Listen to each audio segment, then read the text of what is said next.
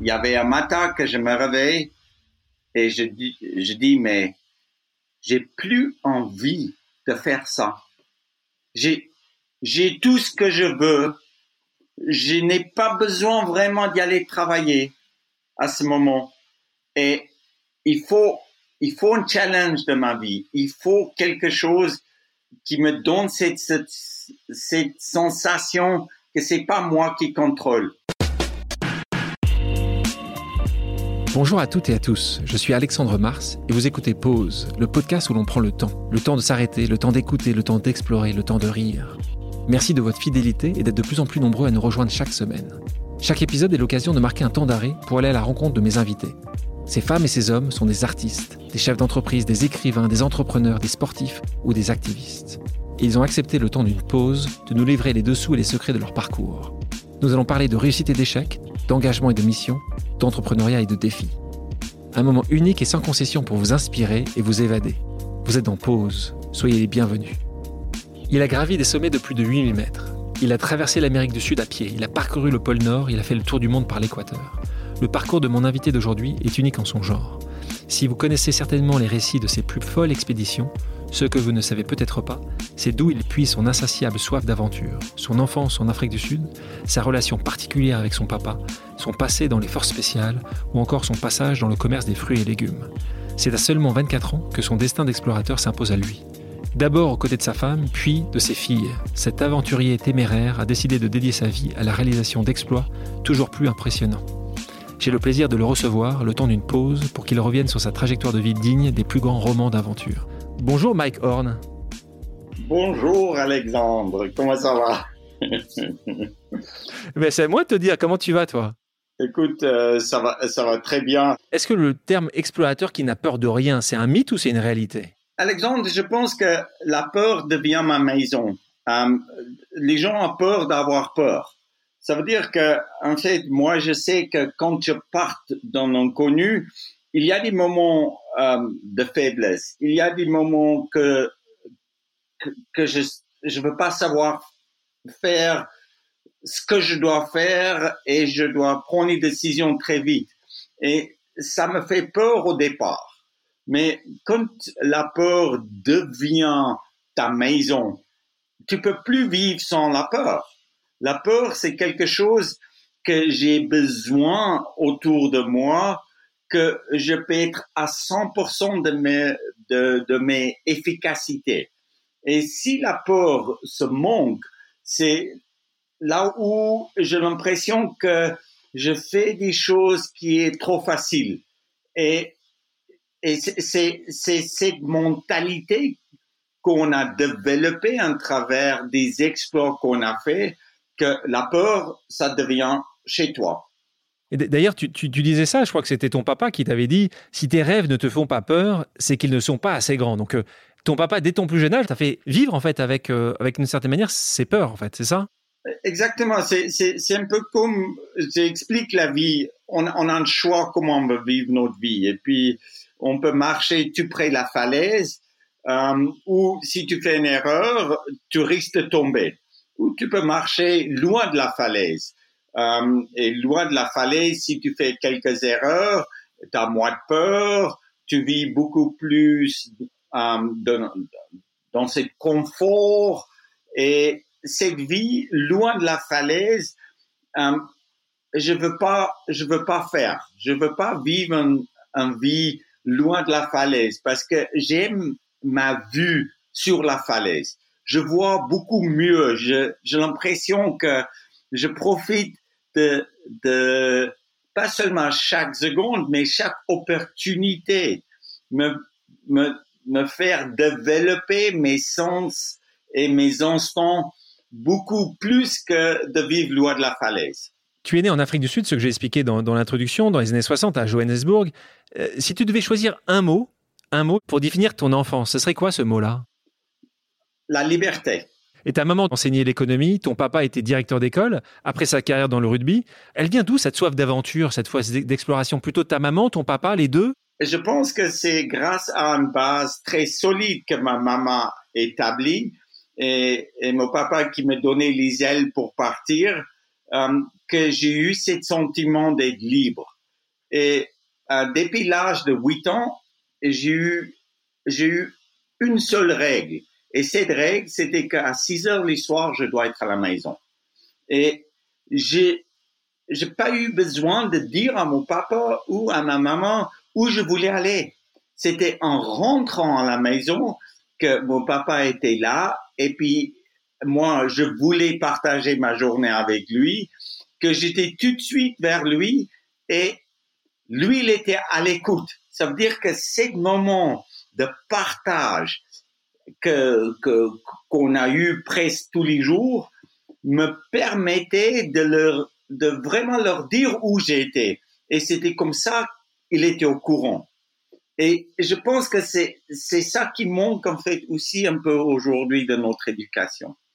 Et justement, est-ce que toi, qui as eu ça de la part de tes parents, avec Annika et Jessica, est-ce que tu as fait la même chose? Est-ce que tu leur as dit, les filles, vous pouvez rentrer à 6 heures, du moment que vous rentrez à 6 heures, vous pouvez faire ce que vous voulez Un papa, il a plutôt, quand il a un garçon comme, euh, comme mon père, il a eu, euh, il me donnait la liberté, mais mes deux sœurs, ils n'ont pas eu autant de liberté que moi j'ai eu comme enfant. Ça veut dire qu'Annika et Jessica, euh, pour moi, c'était un peu des garçons manqués. Je voulais toujours avoir des garçons, mais en fait, à la fin, j'ai j'ai deux filles comme qui réagissent un peu comme des garçons. Et puis ça, ça me permet de le de vouloir le protéger, mais en même temps de le donner la liberté. Ça veut dire que Jessica et Annika, dès qu'ils pouvaient euh, quitter la maison, ils sont partis à Paris et à Boston. Et puis après, je l'ai amené une expédition avec moi pour installer, pas, pas pour devenir les explorateurs, mais pour planter des grains, des grains qu'on a, chacun de nous a besoin de notre vie. Et ça, c'est la liberté. Toi, tu mets un petit grain dans leur tête et leur créativité donne la liberté à leur pensée de développer des grains que toi t'as mis. Revenons quand tu étais tout jeune, tu aimais beaucoup le sport, tu pratiquais le rugby. D'ailleurs, ton papa fait carrière dans le rugby. Est-ce qu'à un moment, tu as voulu aussi faire carrière dans le rugby? Est-ce que c'était c'était un, ça aurait pu être un, un, rêve pour toi, un objectif ou pas du tout? Exactement. Moi, je, je, me rappelle très bien que quand j'ai joué pour euh, à l'école pour la l'Afrique du Sud et mon papa il jouait pour l'Afrique du Sud, j'ai joué des matchs avant lui. Et puis, c'était pour la première fois dans l'histoire que un garçon, euh, un papa qui a eu un garçon, jouait un deux matchs euh, presque euh, en même temps, oui, juste avant. En même temps sur les mêmes terrains, mais une génération différente. Et puis, pour moi, j'étais très fier de mon papa, tout simplement parce que en marchant avec lui euh, après des matchs qu'ils ont eu euh, euh, samedi, euh, les gens sont venus vers lui et puis tout le monde disait toujours la même chose. Mais wow, quoi, bravo, t'as bien joué. Et pour un gamin, ça, moi j'étais fier d'être à côté de lui et je voulais le garder à côté de moi. Je voulais pas quitter mon papa parce que j'étais fier de ce qu'il faisait. Et quand il a joué son dernier match de rugby, euh, c'était là à l'époque où nous on pouvait aller avec eux dans la vestiaire. Tous les jeunes joueurs sont venus vers lui en disant mais écoute, bravo, tu étais première à l'entraînement, tu étais toujours les dernières de partir, tu étais toujours là pour donner des conseils aux gens, tu étais toujours là pour nous écouter. Et puis euh, quand j'ai attendu tout ça, je, disais à l'intérieur de moi, mais écoute, je voulais, je, je vais être comme lui. Et quand les, les autres joueurs sont partis, euh, ils sont partis pour prendre leur douche, je disais à mon papa que, écoute papa, je vais être comme toi. J'ai huit ans. Et mon papa, il me dit, Mike, tu peux pas être moi. Et là, j'étais déçu. Et deux secondes plus tard, il dit, mais écoute, tu es plus grande que moi. Il faut pas te limiter à ce que moi j'ai fait dans la vie. toi, tu es qui tu es et tu es beaucoup plus grande. Vas-y. Tout ce que tu dois faire, c'est croire que tu peux faire des choses.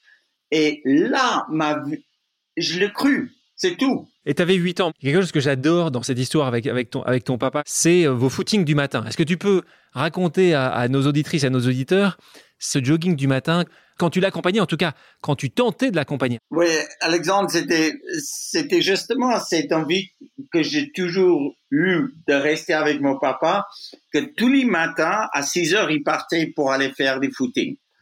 Et puis, moi, tous les, tous les matins, à 6 heures, je me réveille, je mets mes shorts, j'ai couru un pied nu, euh, j'ai couru un pied nu, et puis, en fait, il passait devant ma chambre, il sifflait toujours comme ça, comme pour un, euh, pour un petit chien, si tu veux. Tu vois, il sifflait, je sortais, et puis je partais pour courir avec lui. Mais lui, il n'a jamais couru moins vite que je pouvais rester avec lui. Ah, ça, c'est dur, ça. Il a toujours couru à sa vitesse. Et puis, tous les jours, quand je pouvais plus rester avec lui, c'était là où je prenais une petite pierre que je trouvais et je mettais une marque sur la trottoir. Et je disais, mais aujourd'hui, j'ai resté avec lui jusqu'à ce point-là. Et demain, je vais essayer d'y aller plus loin. Et dans la vestiaire, quand il me demandait pourquoi je pense que, qu'il part courir tous les jours. Et je dis, mais papa, tu cours parce que tu veux être plus fort, tu veux être mieux entraîné, tu veux ajouter une valeur à ton équipe, tu, tu veux donner tout ce qui est possible dans les meilleures conditions à ton équipe. Et comme ça, tu mérites ta place. C'est pour ça que tu cours. Et puis lui, il regarde, il me regarde et puis il dit, mais Mike, c'est c'est pas du tout pour ça que je cours. Ça, je dois faire. Ça, c'est mes obligations. Mais la seule raison pourquoi vraiment je me réveille tous les matins, c'est parce que je sais que toi, tu es debout. C'est toi qui m'inspire. C'est toi, quand tu passes cette ligne, j'ai un seul truc de ma tête, c'est que tu es toujours derrière moi et tu battre chaque jour cette ligne. Et à 14 ans, quand j'ai resté avec lui, euh, j'ai commencé et puis j'ai resté avec lui jusqu'à la maison. Et puis là, ils me disent, mais depuis maintenant, tu cours devant. Ça veut dire que, en fait, cette progression, cette inspiration qu'il me donnait, c'était aussi une inspiration que moi je le donnais. Et quand il me disait que je l'inspire pour se réveiller, c'est justement là où j'ai compris que l'inspiration peut, peut arriver de n'importe où et à n'importe quel âge. Mais on doit ouvrir en fait nos têtes de recevoir cette inspiration. Donc à 14 ans, il y a eu cette passation, en fait, arriver à, à, le, à le suivre jusqu'au jusqu'au bout.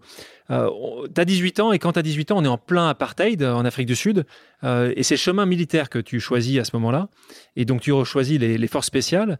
Euh, comment tes parents ont réagi quand, quand tu as rejoint les forces spéciales et quand, quand tu t'es engagé pour, pour partir en Angola? Um, Alexandre, c'était un, moment un peu difficile en fait pour ma famille. Um, entre l'âge de 16 ans à 18 ans, parce que j'étais un enfant avec beaucoup d'énergie, euh, j'ai commencé de, aussi euh, explorer beaucoup d'autres choses.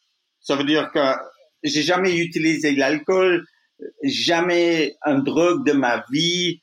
De toute ta vie. De toute ta vie. L'alcool, je bois, oui, maintenant, ah. mais euh, comme, comme jusqu'à l'âge de, de 55 ans, j'ai jamais même fumé un pétard de ma vie. Ça veut dire que je bois en bière, je bois un coup de rouge, euh, j'apprécie, mais pas plus que ça. Ça veut dire qu'en fait, quand tu décides dans ta vie que tu veux faire quelque chose, euh, mon papa et ma maman a jamais dit non. Et le militaire était obligatoire. C'était, on n'a pas eu de choix. Et parce que j'ai passé entre 16 et 18 ans, euh, j'ai commencé de dire, mais écoute, euh, moi je suis pas d'accord en fait avec les gens qui veulent pas me donner la liberté de vivre et je me battre contre. Euh, mon papa est même contre la police, tu vois, parce que je pensais que la, la police a pas toujours eu raison. Moi aussi, je peux avoir raison. Je je dois pas être transformé par un système. Je dois faire partie d'un système, mais je dois vivre individuellement dans ce système. Il faut pas que les systèmes manipulent la manière que je veux vivre. Et là, je suis devenu en fait un, un, peu en, combat avec les autorités. Et il y avait un moment que la police est venue à la maison et puis... Euh, T'avais fait, fait des bêtises? Ouais, ouais. T'avais fait des bêtises? juste... Euh, ah, ça, je suis pas au courant, tiens. Bah, raconte-nous, raconte, qu'est-ce que tu avais fait comme bêtise alors pour que la police vienne chez toi? Non, non, non, parce que en fait, les magasins fermaient, et puis je disais, mais écoute, moi, les magasins ne doivent pas fermer, j'ai pété la fenêtre, j'ai, j'ai, je rentrais, j'ai fait mes commissions, j'ai payé pour mes commissions, et puis en fait, les alarmes ont sonné, et c'était pas la vol, mais c'était juste euh, que que si tu veux quelque chose, tu dois avoir la possibilité de, de l'acheter si tu as de l'argent, même si c'est fermé. C'est un mode de pensée très, très personnel. Et donc la police vient de chez toi Et à ce moment-là? Mon papa est rentré de l'université où il faisait ses doctorats, euh, doctorats en psychologie.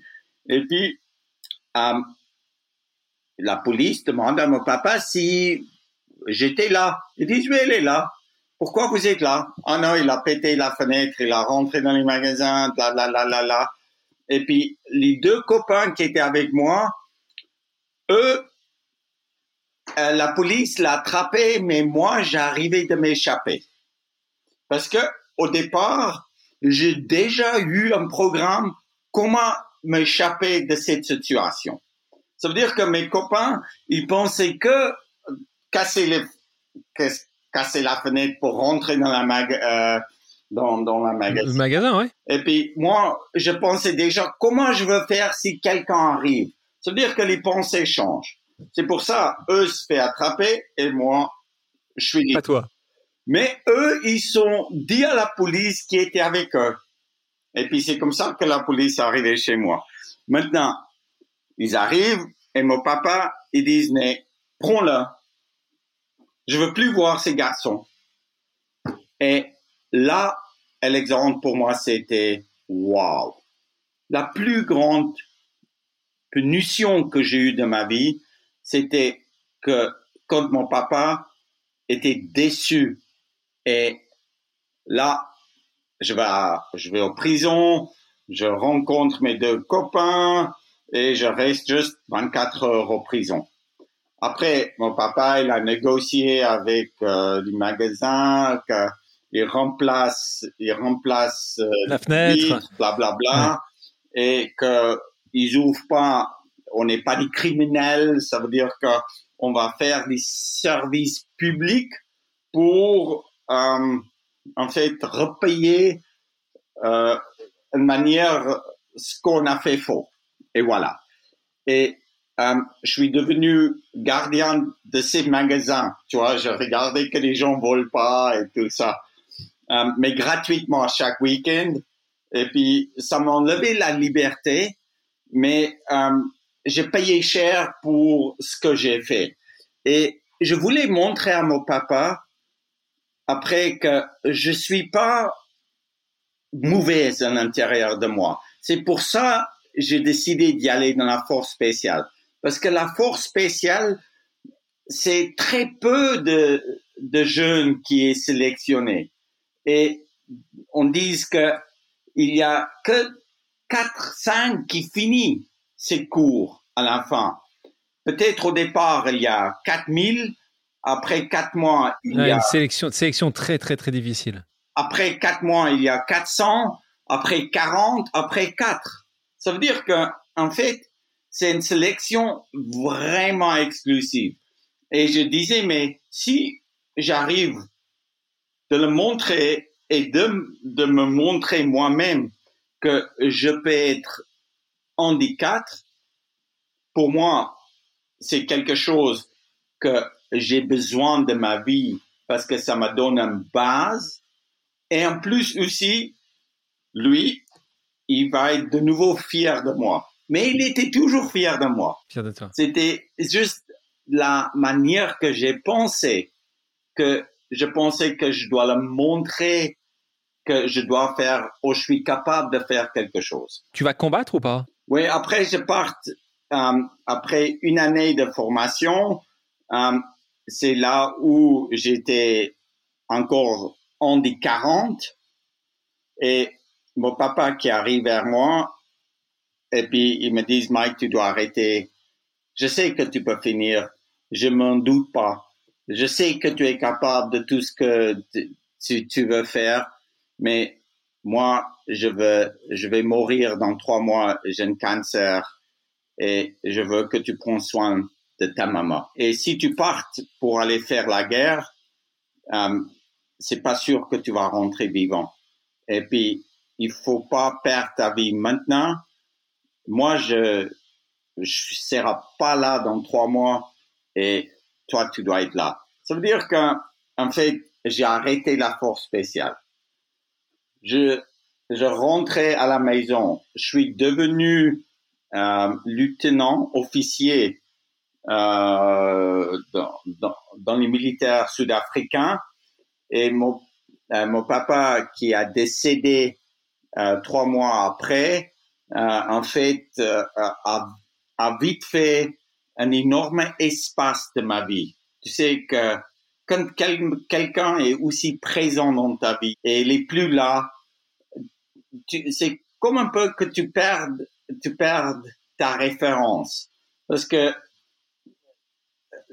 ton père et ta mère, c'est toujours vraiment un mur où tu peux balancer n'importe quelle idée euh, dans leur direction et puis tu vas avoir un retour.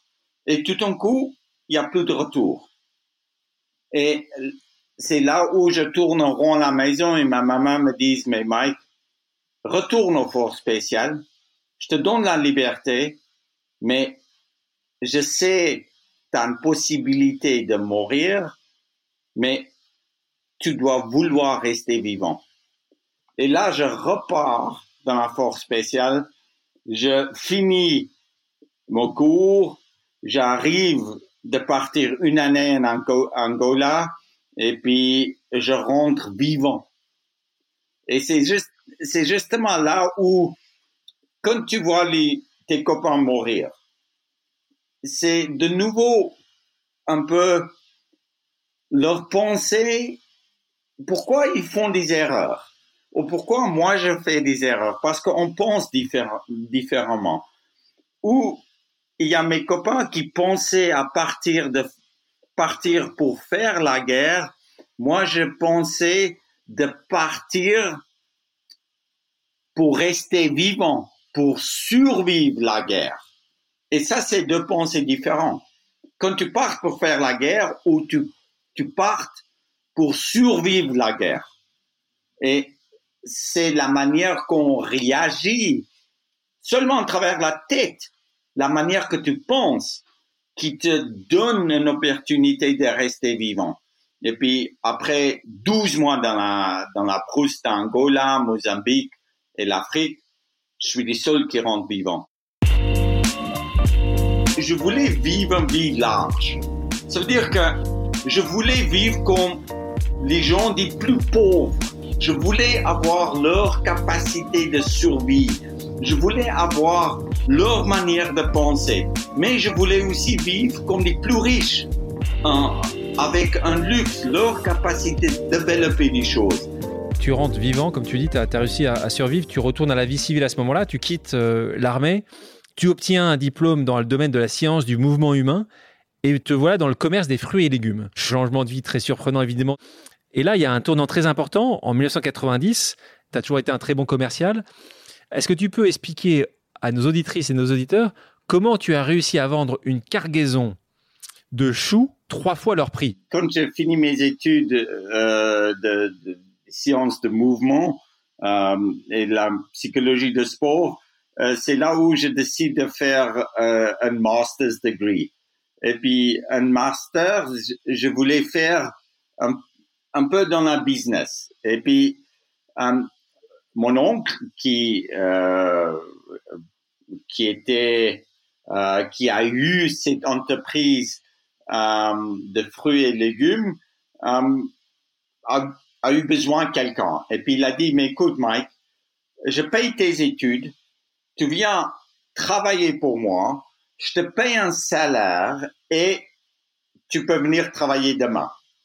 Et puis moi, wow, j'ai un salaire, je, mes études sont payées et je dois rester deux ans et puis j'ai, j'ai un master et puis je peux faire n'importe quoi.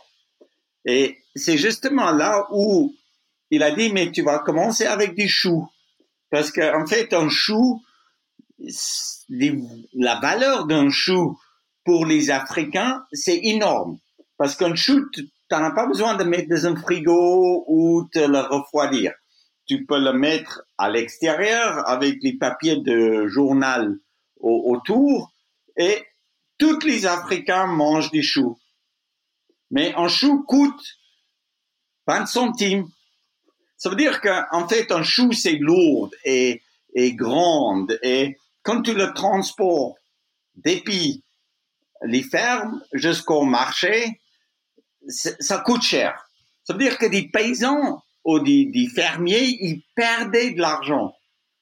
Et puis, moi, je disais, mais comment je peux faire pour que les fermiers gagnent l'argent avec des choux et que tout le monde soit content de payer un tout petit peu plus, mais les marchés étaient saturés. C'est début de l'hiver. Et puis, en Afrique du Sud, dans la région où les gens plantent, les fermiers plantent les choux, il y a cette gel noire. Et je, connaissais très bien cette gel noire parce que pendant mes, formations des forces spéciales, on était exposé au froid dans la région là. Moi, je vais aller voir des, des, des fermiers, des paysans et je leur dis, mais écoute, la valeur d'un sac de choux est en dollars. Moi, je vous donne 2 dollars. Double. Ils disent, mais Mike, tu garantis 2 dollars? Je dis, je garantis 2 dollars. Je parle avec mon oncle, mon oncle qui dit, d'accord Mike, 2 dollars, c'est, on garantit comme, parce que il, faisait des, des, centaines de mille de tonnes de tomates, de fruits, pour la Carrefour, pour euh, tout ce qui est tout ce qui est les plus grands supermarchés du monde. Et là, je dis mais je veux pas que vous vous me envoyez les choux au marché. Je veux que vous laissez les choux dans les champs, que les froids, que cette gel noir le pourrir. Il doit devenir pourri. Et c'est comme ça, en fait, je le payais pour laisser pourrir les choux.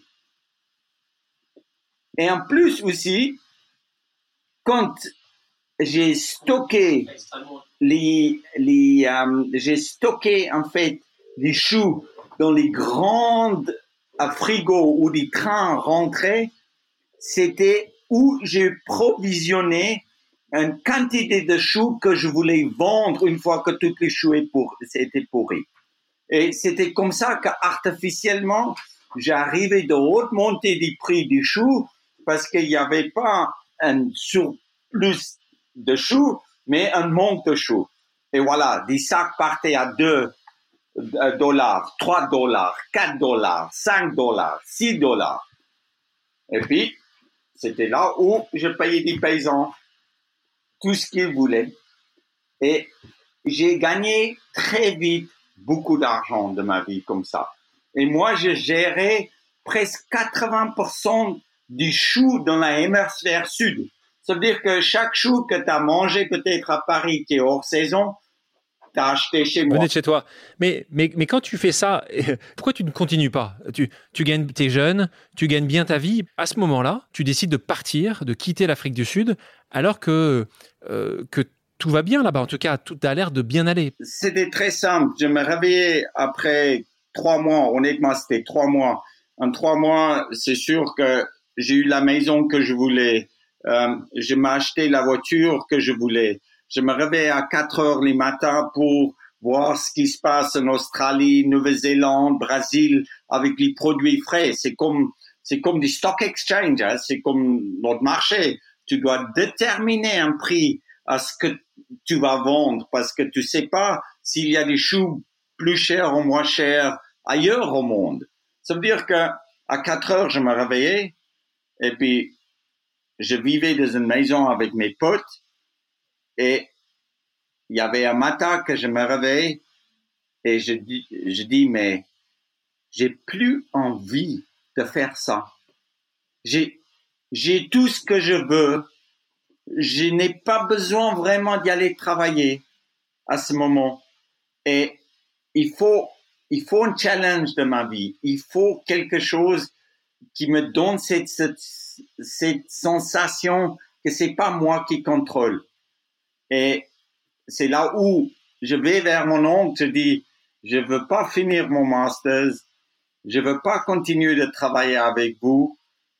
Là, il y a tous mes contacts pour vous, développe ça, et puis moi, je redonne tout ce que j'ai eu, ma maison, ma voiture, mes meubles, tout ce que j'ai eu, j'ai donné à mes amis. Et j'ai gardé 50 dollars de ma poche. Et quand j'ai redonné tout ce que j'ai gagné aux gens, c'était là pour la première fois où j'ai eu de nouveau cette sensation d'être libre, comme quand j'ai parti pour faire les militaires, quand j'ai parti comme gamin avec mon vélo. Alors quand tu, est-ce que la question que j'ai à ce moment-là, tu te retrouves euh, en partance vers un pays étranger. Alors la légende urbaine euh, dit que Mike Horn est arrivé à l'aéroport, a regardé sur euh, les écrans où il pouvait partir. À l'époque, comme on est encore en plein apartheid, beaucoup de vols n'étaient pas possibles pour certaines destinations. Et tu te retrouvais avec en disponibilité, je crois, Israël, la Suisse et je crois un troisième pays. Quel était le troisième pays? C'était Angleterre. En fait. C'est Angleterre, évidemment. L'Angleterre, vu la relation historique avec l'Angleterre. Exactement. Est-ce que c'est vrai que quand tu prends le ballon pour la Suisse, c'est le premier avion disponible? Est-ce que c'est vraiment ça qui se passe ou tu as quand même une envie plutôt d'aller en Suisse qu'aller ailleurs? Non, écoute, euh, moi, je, me disais que l'Afrique du Sud était boycottée. Euh, nous, on pouvait pas voyager sans, sans visa.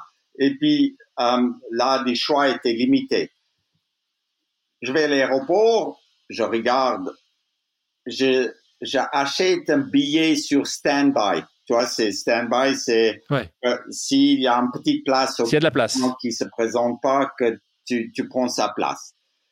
Je fais trois bookings. Première, c'est pour Tel Aviv, Israël. Deuxième, la Suisse. Et la dernière pour les Angleterres. Moi, les Anglais, je parlais un tout petit peu d'anglais. Je parlais afrikaans. Je suis un bourg. Ça veut dire que ma langue était afrikaans. Je parle quelques langues euh, du Zoulou et du Kosa euh, que les groupes ethniques en Afrique du Sud parlent. Mais l'anglais, ça m'intéressait pas. Vraiment. C'est des gens qui sont venus coloniser l'Afrique du Sud et puis moi, j'étais en guerre contre eux. D'abord, c'était Tel Aviv. C'était Tel Aviv parce que je me disais que en fait, même si, si je suis pas juif, euh, je peux toujours, parce qu'en Afrique du Sud, quand tu as fait la force spéciale, il y a des programmes d'échange que tu peux faire. Et puis, c'était toujours une possibilité d'y aller en Israël, euh, d'être, d'être là, euh, si jamais je trouve pas de travail, pour faire un programme d'échange euh, avec leurs militaires et puis tu fais des formations. Et puis c'était pas vraiment ça que je voulais faire, mais c'était la seule, euh, en fait, petite clé, clé que j'ai eue dans mes mains. Et puis là, l'avion qui part pour Israël, il n'y a pas de place. Et puis, je monte pas dans l'avion. La deuxième avion pour la Suisse pour aller à Zurich, il y a un seul place. Et je me retrouve en short. En fait, pour vraiment aller en Israël, dans un avion qui partait pour la Suisse. Tu atterris à Zurich et tu arrives en Suisse. Et là, tu vas toucher à, beaucoup de métiers différents. Tu vas être fermier, moniteur de ski, garde-rivière, barman, bûcheron, vendangeur. Je ne sais pas si j'en oublie. Euh, est-ce qu'il y en a un que tu as préféré plutôt que d'autres? Moi, je pense bûcheron. Parce que, en fait, c'est pas pour couper les arbres, mais j'étais bûcheron pour laisser les petits arbres grandir. Couper les arbres euh, morts pour nettoyer la forêt et puis, en même temps, quand tu vis dans les Alpes, euh, des boucherons, c'est pas comme un bouchon, euh, un boucheron sur les plats. Tu es toujours en pente. Ça veut dire que tu partes avec ton chien, tu partes avec ton tronçonneuse et tu partes à 6 heures ou 5 heures le matin et tu passes toute la journée en forêt.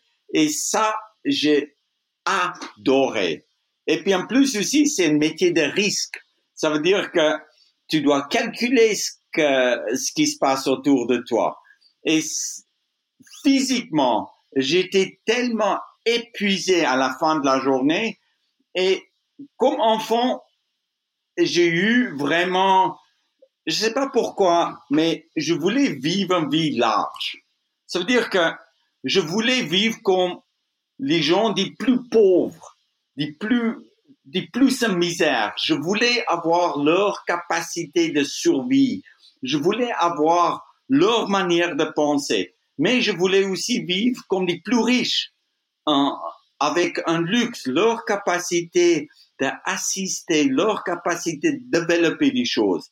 Et quand on vit une vie qui est aussi large que ça, euh, c'est, même si j'ai eu tout l'argent que je voulais cinq mois avant en Afrique du Sud, là, je me retrouvais, mais vraiment au fin fond de, de une forêt en Suisse, couper les arbres où personne d'autre voulait couper. C'est un moment important parce que tu rencontres euh, Cathy qui deviendra ta femme et la mère de tes donc deux filles, mais aussi ton bras droit dans, dans, dans ces expéditions au départ.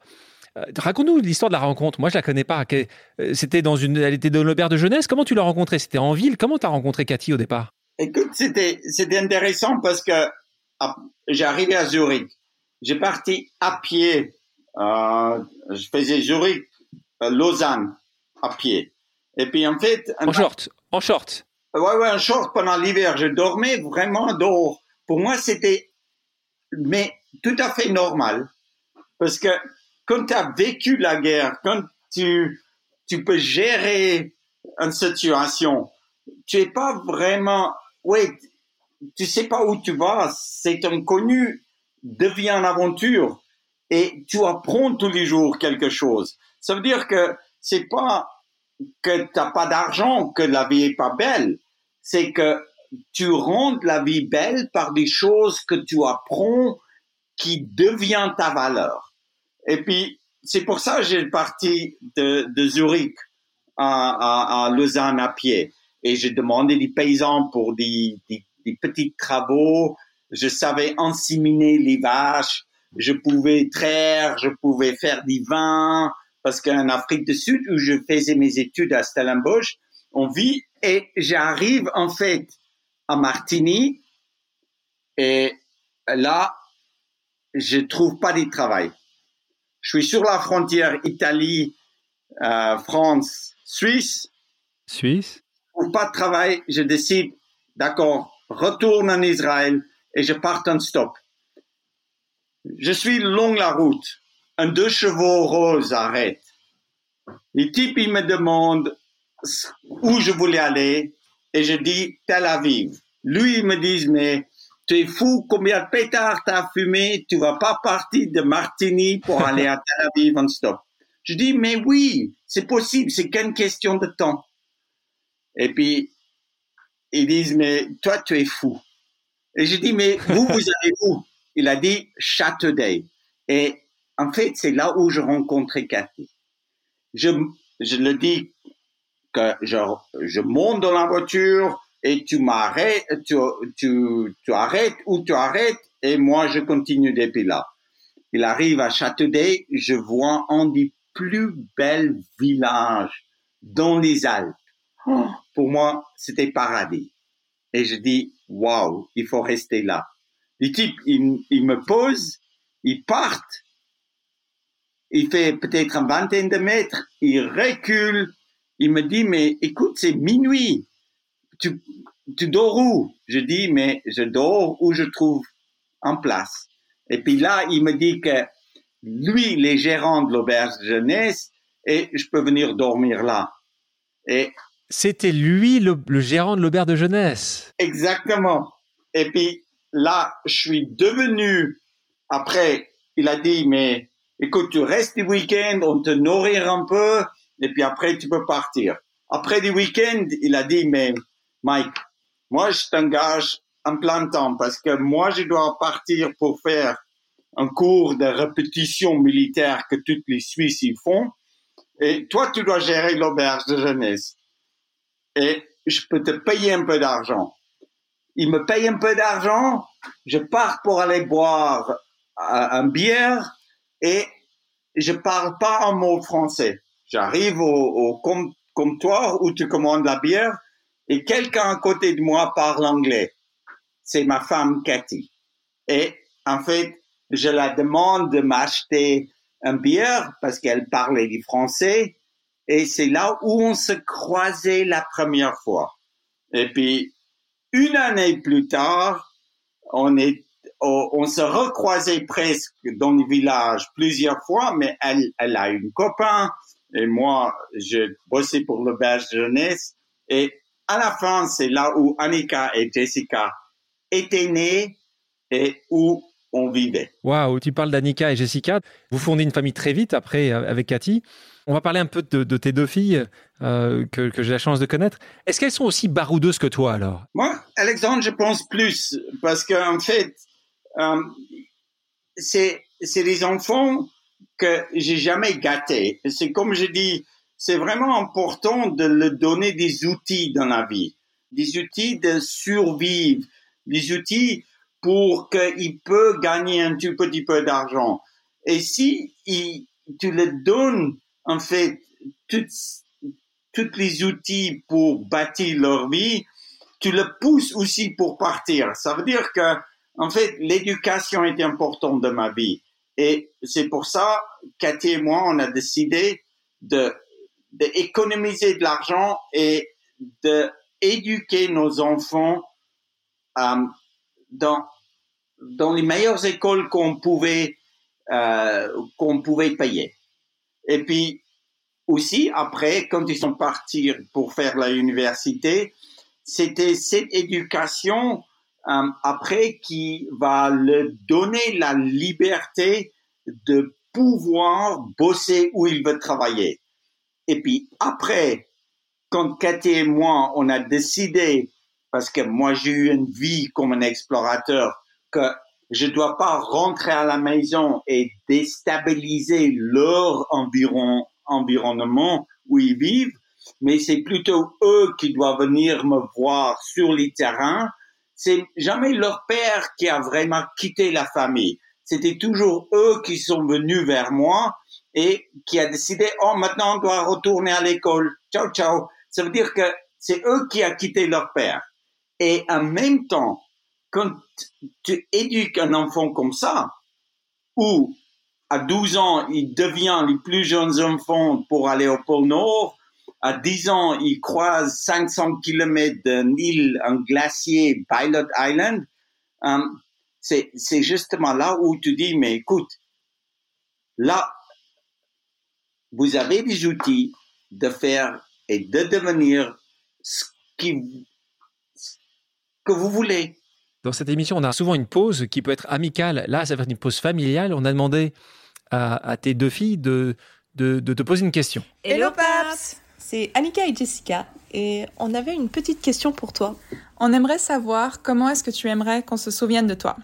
On a hâte de découvrir ta réponse. On t'aime. Bisous. Bisous, bisous. D'être un exemple dans, dans la vie de quelqu'un qui est aussi important pour moi. C'est, c'est justement là où je vais être un exemple. Et cet exemple peut être un mauvais exemple ou ça peut être un bon exemple. Mais qu'un exemple nous sert à savoir ce qu'on peut faire et ce qu'on ne doit pas faire dans la vie est important pour moi. Et puis, quand on veut être un exemple pour nos enfants, on doit leur donner des racines qui est solidement enterrées dans la terre.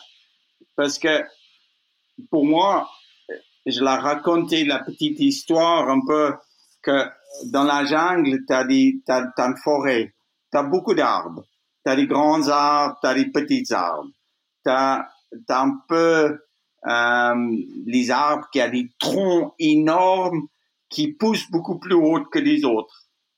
Et puis, après, derrière les grands arbres, tu as des petits arbres, mais les petits arbres, ils poussent un peu dans l'ombre et ils ne veulent pas trop pousser pour sortir, pour devenir grandes. Je dis, mais si vous voulez devenir un grand arbre dans la vie, il faut avoir un tronc très solide.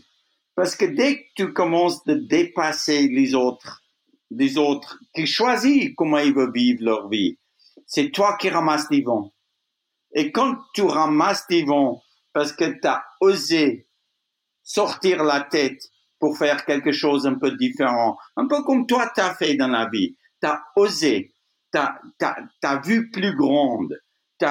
C'est pas parce que tu veux devenir plus grande, c'est juste ta vision est plus grande. Et tu choisis de sortir. Et quand tu sors plus haut que les autres, tu ramasses des vents.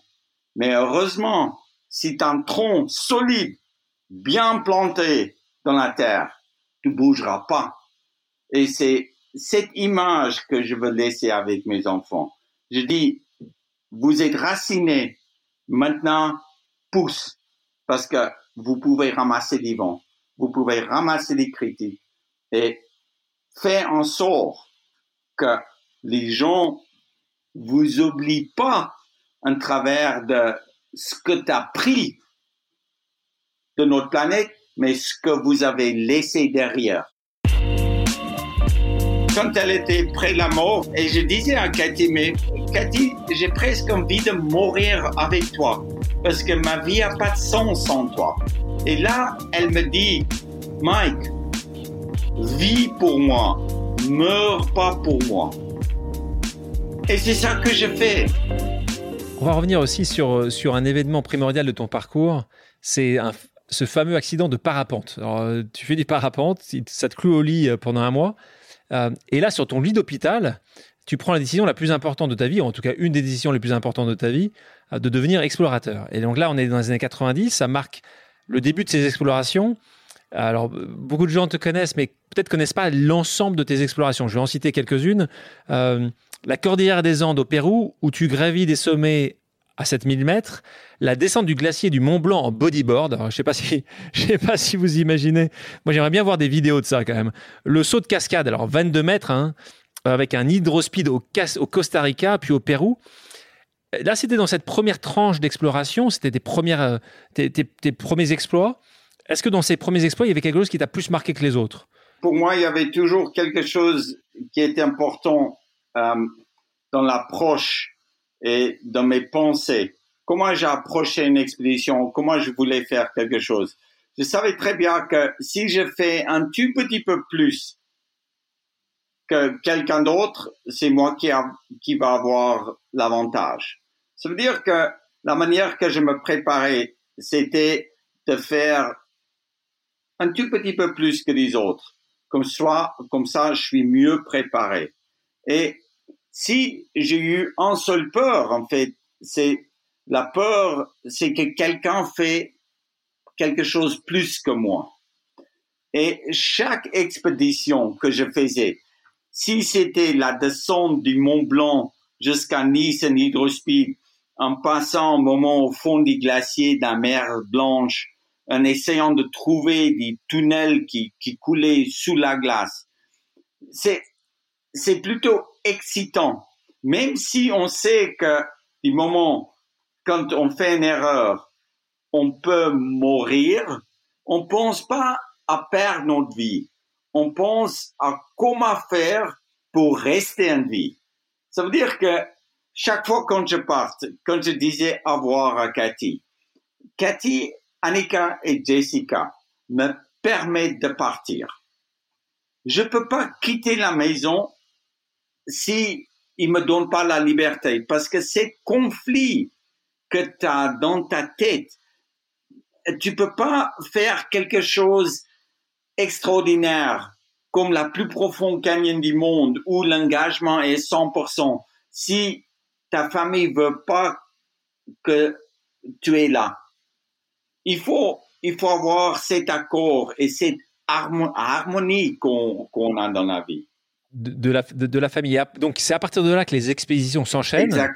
Euh, en 1997, c'est la traversée de l'Amérique du Sud seul et à pied le tour du monde par l'équateur en 1999, le tour du monde par le cercle polaire en 2002, tu me dis si j'en oublie, hein. la traversée du pôle Nord, la grande expédition pôle to pôle, l'article. En 2007, tu grimpes à plus de 8000 mètres d'altitude sans oxygène. Il fallait que, que tu aies l'accord de Cathy euh, et cette liberté avec, avec tes, tes filles aussi. Est-ce que tu avais un rituel avant de partir? Comme Annika, Jessica, Cathy a, souvent devenu euh, me voir euh, à l'endroit où je partais, tu vois. C'était important de la mener avec moi. Parce que c'est eux qui a préparé l'expédition, c'est eux qui sait pourquoi je m'entraîne euh, pour voir ce que je vois au départ et de vivre ces émotions fortes qu'on vit au départ d'une expédition était important pour moi de partager avec eux. Ça veut dire que j'ai jamais vraiment dit avoir à mes enfants à la maison en disant que papa, il va descendre de l'Amazon à la nage et puis euh, on se voit en six mois. Au papa, il va faire un tour sur la cercle arctique polaire et puis il va rentrer 808 jours aux deux ans et trois mois plus tard. Je pouvais pas faire ça. Ça veut dire qu'en fait, de la mener au départ avec moi le permettait de voir, d'être dans cette ambiance cette ambiance que, en fait, maintenant, ils voient où leur papa va le quitter. Et puis, après, dans leur chambre, ils ont eu une carte énorme sur exactement l'endroit où l'expédition passait. Ça veut dire que dès que je envoyais des positions à la famille, ils pouvaient mettre un petit épine exactement en l'endroit où, tu étais. Ça veut dire que c'est presque eux qui ont vécu l'expédition avec moi. Et avec toi. C'est comme un video game, mais dans les temps, euh, toi, il y a, a 10-15 ans. Et, dans, et dans, ta dernière grande expédition en article, euh, en 2020, tu as confié avoir eu pour la première fois, tu as dit, j'ai vraiment eu peur de mourir euh, quand tu es tombé de cet iceberg. Pourquoi tu l'as publié la vidéo d'ailleurs? Non, en fait, c'est de nouveau en parlant avec Annika et Jessica, et puis c'était eux qui sont venus et disent, mais papa, pourquoi tu gardes toujours des choses euh, qui, a, qui a un peu mal passé pour toi? Et puis, euh, c'est, ça peut être utile pour les autres qu'ils font pas les mêmes erreurs que toi tu as fait. Et toi, tu as eu toujours la chance, en fait, de, de rentrer vivant et pas tout le monde a, a cette même chance que tu as eu. Et puis, c'est comme quand l'iceberg il tombe sur moi. Pour moi, en étant un professionnel, euh, Alexandre, j'ai fait une grave erreur de calculation. Et en fait, je voulais toujours garder ça pour moi. Mes erreurs, c'est mes erreurs. Mais leur vision des choses est complètement différente. Leur vision, c'est que si ça peut sauver la vie de quelqu'un, et toi, tu as vécu l'expérience et tu es vivant, partage. Partage-le, partage-le. bah, elles ont raison. Elles, ont, elles ont encore une fois raison. donc il y a deux voyages sur lesquels j'aimerais revenir avec toi. Un, qui est l'expédition 2019 au pôle Nord. Et, j'en profite pour te remercier parce que on avait euh, un, grand événement épique et euh, on t'avait vendu euh, aux enchères. Et d'ailleurs, c'était, ça avait été le lot qui avait eu le plus de succès. C'était une heure avec toi. et d'ailleurs, j'en profite pour dire aux, entreprises qui nous écoutent hein, que je vous encourage à contacter euh, et, ses, filles parce que une heure euh, avec toi est une heure exceptionnelle et, c'est souvent quelque chose que les entreprises euh, aiment, beaucoup faire. mais, mais, pour moi, ce, moment-là, tu as vu un accident assez grave hein, parce que je me souviens à ce moment-là, on ne savait pas vraiment même si on allait te retrouver parce que tu étais reparti quelques années après au pôle Nord et tu avais trouvé un pôle Nord totalement différent. D'ailleurs, tu l'expliques que pour toi, ça a été certainement une, une vision réelle de l'impact euh, de, du changement climatique, euh, parce que tu avais vu que, que tout, tout, avait changé. Tu ne voyais plus d'ours polaires, que, que, la, que la glace n'était plus de 1 mètre ou 2 mètres, mais était de quelques centimètres. Euh, c'est vraiment à ce moment-là où tu t'es rendu compte récemment du vrai impact du changement climatique? Alexandre, à 100% d'accord avec toi. En 2006, quand j'étais au pôle ah, Nord, j'ai mesuré 2 mètres 50 de glace au pôle Nord, épais. Pour Nord, c'est la glace qui flotte sur la mer, c'est la banquise. Mais en fait, la glace dérive. La glace épaisse a toujours resté autour du pôle. L'année passée, quand j'ai passé, au pôle Nord, la glace faisait 8 cm. En fait, depuis 2006 jusqu'à 2019, 2020, qui est seulement 14 ans, la glace a tellement fondu que en 14 ans, je pense on va avoir encore un tout petit peu de glace au pôle Nord pendant l'été, mais plus beaucoup. Peut-être 20 à 30 ans, on n'a plus de glace au pôle Nord pendant, pendant l'été. Ça veut dire que ça va beaucoup plus vite qu'on croit. Et j'étais des seuls témoins avec Borge Ausland qui a traversé les pôles nord de ça. Avec toi? C'est, c'est justement ce message, en fait, avec mes enfants, que, qu'avant, je voulais pas partager parce que je suis pas là pour faire peur aux gens. Je suis pas là pour dire, écoute, vis comme ça et fais pas ça. Je garde cette liberté qu'on doit avoir chacun de nous avec la responsabilité qu'on doit s'engager personnellement dans la conservation de notre planète. Parce que c'est la mer qui, qui nous donne la nourriture pour survivre. Si on tue notre mer, on n'a plus de nourriture. On vit plus. Ça veut dire que, pour moi, c'est en arrivant au pôle Nord, j'étais choqué, choqué et je savais très bien que peut-être ce changement de notre climat, je veux payer très cher. Je veux payer avec ma vie parce que la glace va pas être assez épaisse de, de marcher ou de skier sur la glace, d'arriver là où mon bateau était coincé dans la glace. Et puis, c'est là où la glace a devenu tellement mince que j'ai tombé dans l'eau et que quand tu tombes dans l'eau à moins 40, à moins 50, tu es complètement trempé du moment quand tu sors, euh, tu sors de nouveau sur la glace, c'est là où tu gèles. Parce que dans l'eau, tu es à moins 2 et moins 2 est chaud. Mais quand tu sors et tu es de nouveau à moins 40, c'est là où tu commences à choper l'hypothermie. Et quand tu n'as plus d'habits secs et tu dois enlever tous tes habits mouillés pour survivre, comment tu avances maintenant? Heureusement que tu étais avec ton copain norvégien. Est-ce que tu aurais été tout seul, ça aurait été impossible ou euh? um, L'exemple qui est, qui est important de savoir, c'est que quand la glace casse, c'est tu payes 10 sur 20. Tu peux pas approcher parce que en fait, où tu as tombé dans l'eau, eux aussi vont tomber dans l'eau. Ça veut dire. Il faut que tu t'en sortes tout seul, quoi. Il faut que tu t'en sortes tout seul. Exactement. La seule personne qui, qui peut faire une différence, c'est toi-même. Et parce que j'ai tombé dans l'eau où la glace a cassé et il y avait un courant très fort et vite je me déplaçais dans, dans une brèche d'eau avec la luge qui flottait dans ces brèches d'eau et à l'intérieur de ma luge, il y avait la tente.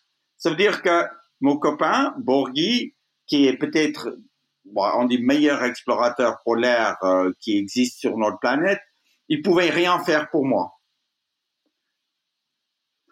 Je m'en sors,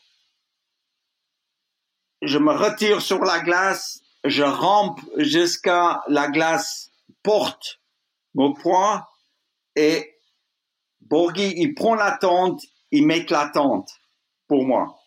Que, en même temps, moi, je peux enlever mes habits et que je peux rentrer dans la tente et de mettre une couverture de survie sur moi avec un petit bougie qui réchauffe tout de suite D'accord. T'as trois, quatre minutes à vivre. Ça veut dire que, en fait, ces quatre minutes passent très vite, mais dans la tête, tout est lent. Tu vois clairement ce que tu dois faire. Tu sais que tu es à un jour de, l'arrivée, mais si tu fais une erreur de réchauffer maintenant ton corps, tu vas jamais arriver. Personne peut faire quelque chose pour toi. Et l'exploration m'a appris de prendre la responsabilité de toutes mes décisions et mes actions. Et je ne veux pas mettre la vie de quelqu'un d'autre en danger. Ça veut dire que de mettre la vie de quelqu'un d'autre en danger pour me sauver, c'est pas pour ça que on parte. On est souvent critiqué aussi que, ouais, vous, vous respectez pas la vie, vous, vous mettez la vie des autres en danger. Je demande personne. Je demande personne de venir me sauver. Si je suis pas capable de pas sauver ma vie, je dois pas être sur cette planète. Ça veut dire qu'en fait, la cohabitation qu'on a de vivre ensemble nous permettre en fait de d'être sauvés, d'avoir des métiers différents. Et puis, c'est ça qui est extraordinaire. Ça me permet aujourd'hui, à travers la technologie, de continuer d'explorer. Une autre pause, je voudrais qu'on s'arrête une autre fois avec une autre pause euh, amicale. Euh, cette fois-ci, c'est un entrepreneur qui s'appelle euh, Guillaume Guibaud, qui est un entrepreneur qui a beaucoup de succès en France. Il, a une entreprise qui s'appelle le CIP français. On l'a reçu ici au, micro de, pause. il va te, et c'est un fan d'exploration. Il voulait absolument te poser une question. Salut Mike. Ma question pour toi, toi qui es un aventurier qui vient de l'autre bout du monde, qui a visité tous les pays, qui connaît la Terre entière, pourquoi as-tu un lien si fort avec nous autres Français? On voit bien que les Français te connaissent. Pourquoi et comment tu expliques cela? Les Français sont devenus une Afrique du Sud. Il y avait des, euh, il y avait des Huguenots, il y avait des Français qui sont venus établir leur vie euh, dans notre culture. Euh, tu vois, du Sud-Africain est devenu du Europe. Euh, et je m'intéressais toujours, en fait, plus dans la culture français que hollandais, les deux colonisateurs de l'Afrique du Sud. Et en plus aussi, pour moi, les Français étaient toujours un exemple de liberté. Comment on doit vivre, comment on doit garder notre liberté, comment on doit garder notre parole? Mais que je suis pas d'accord avec les Français aussi, c'est que quand ça va pas, ils râlent.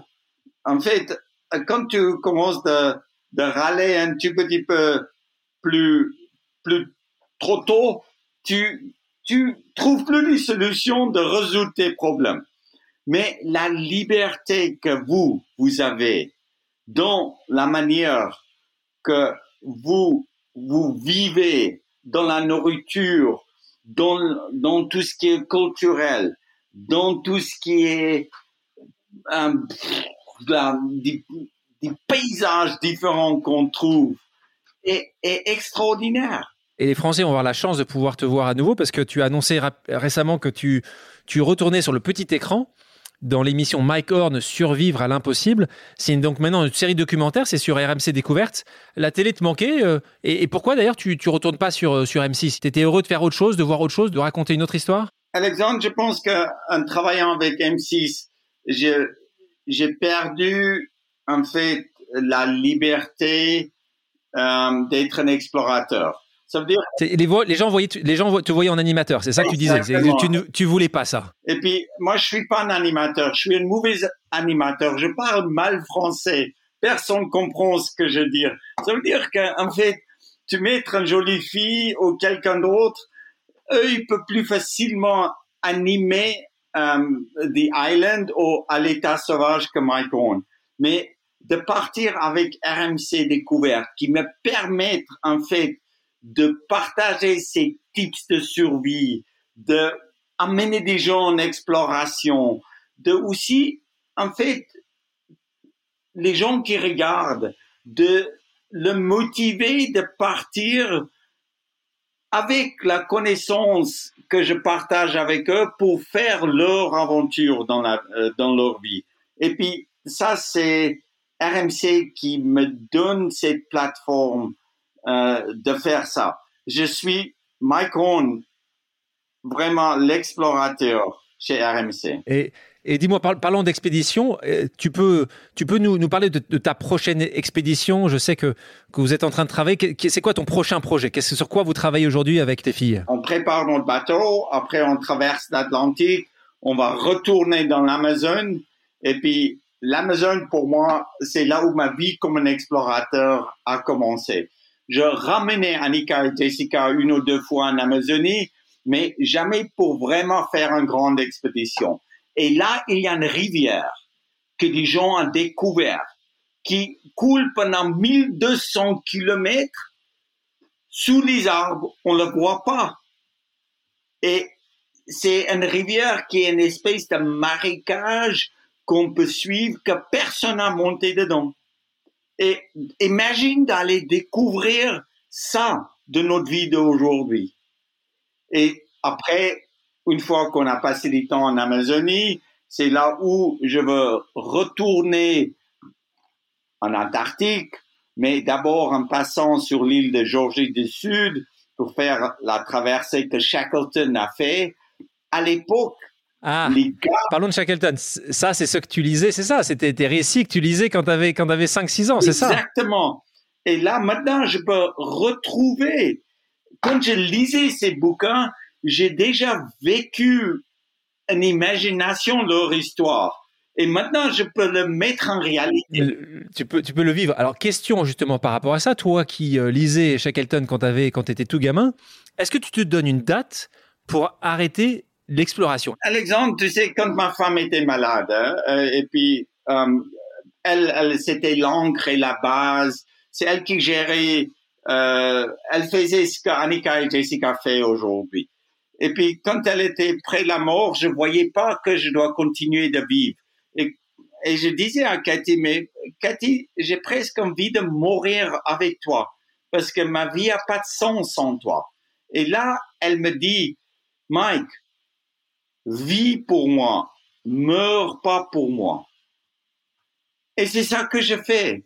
Il n'y a pas d'âge. On peut s'adapter.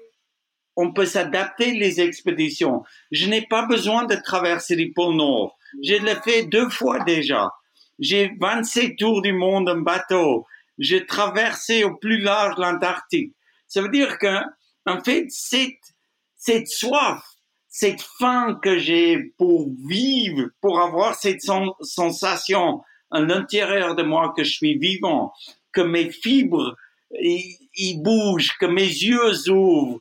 Je peux trouver n'importe où. Merci, merci Mike. Avant de passer aux questions personnelles au quiz, je te propose une pause musicale. Est-ce que tu peux me dire quelle est ta chanson culte? Une chanson, quelle est ta chanson que tu préfères? Tu connais Toto? Ah, Africa Toto. On va écouter un extrait.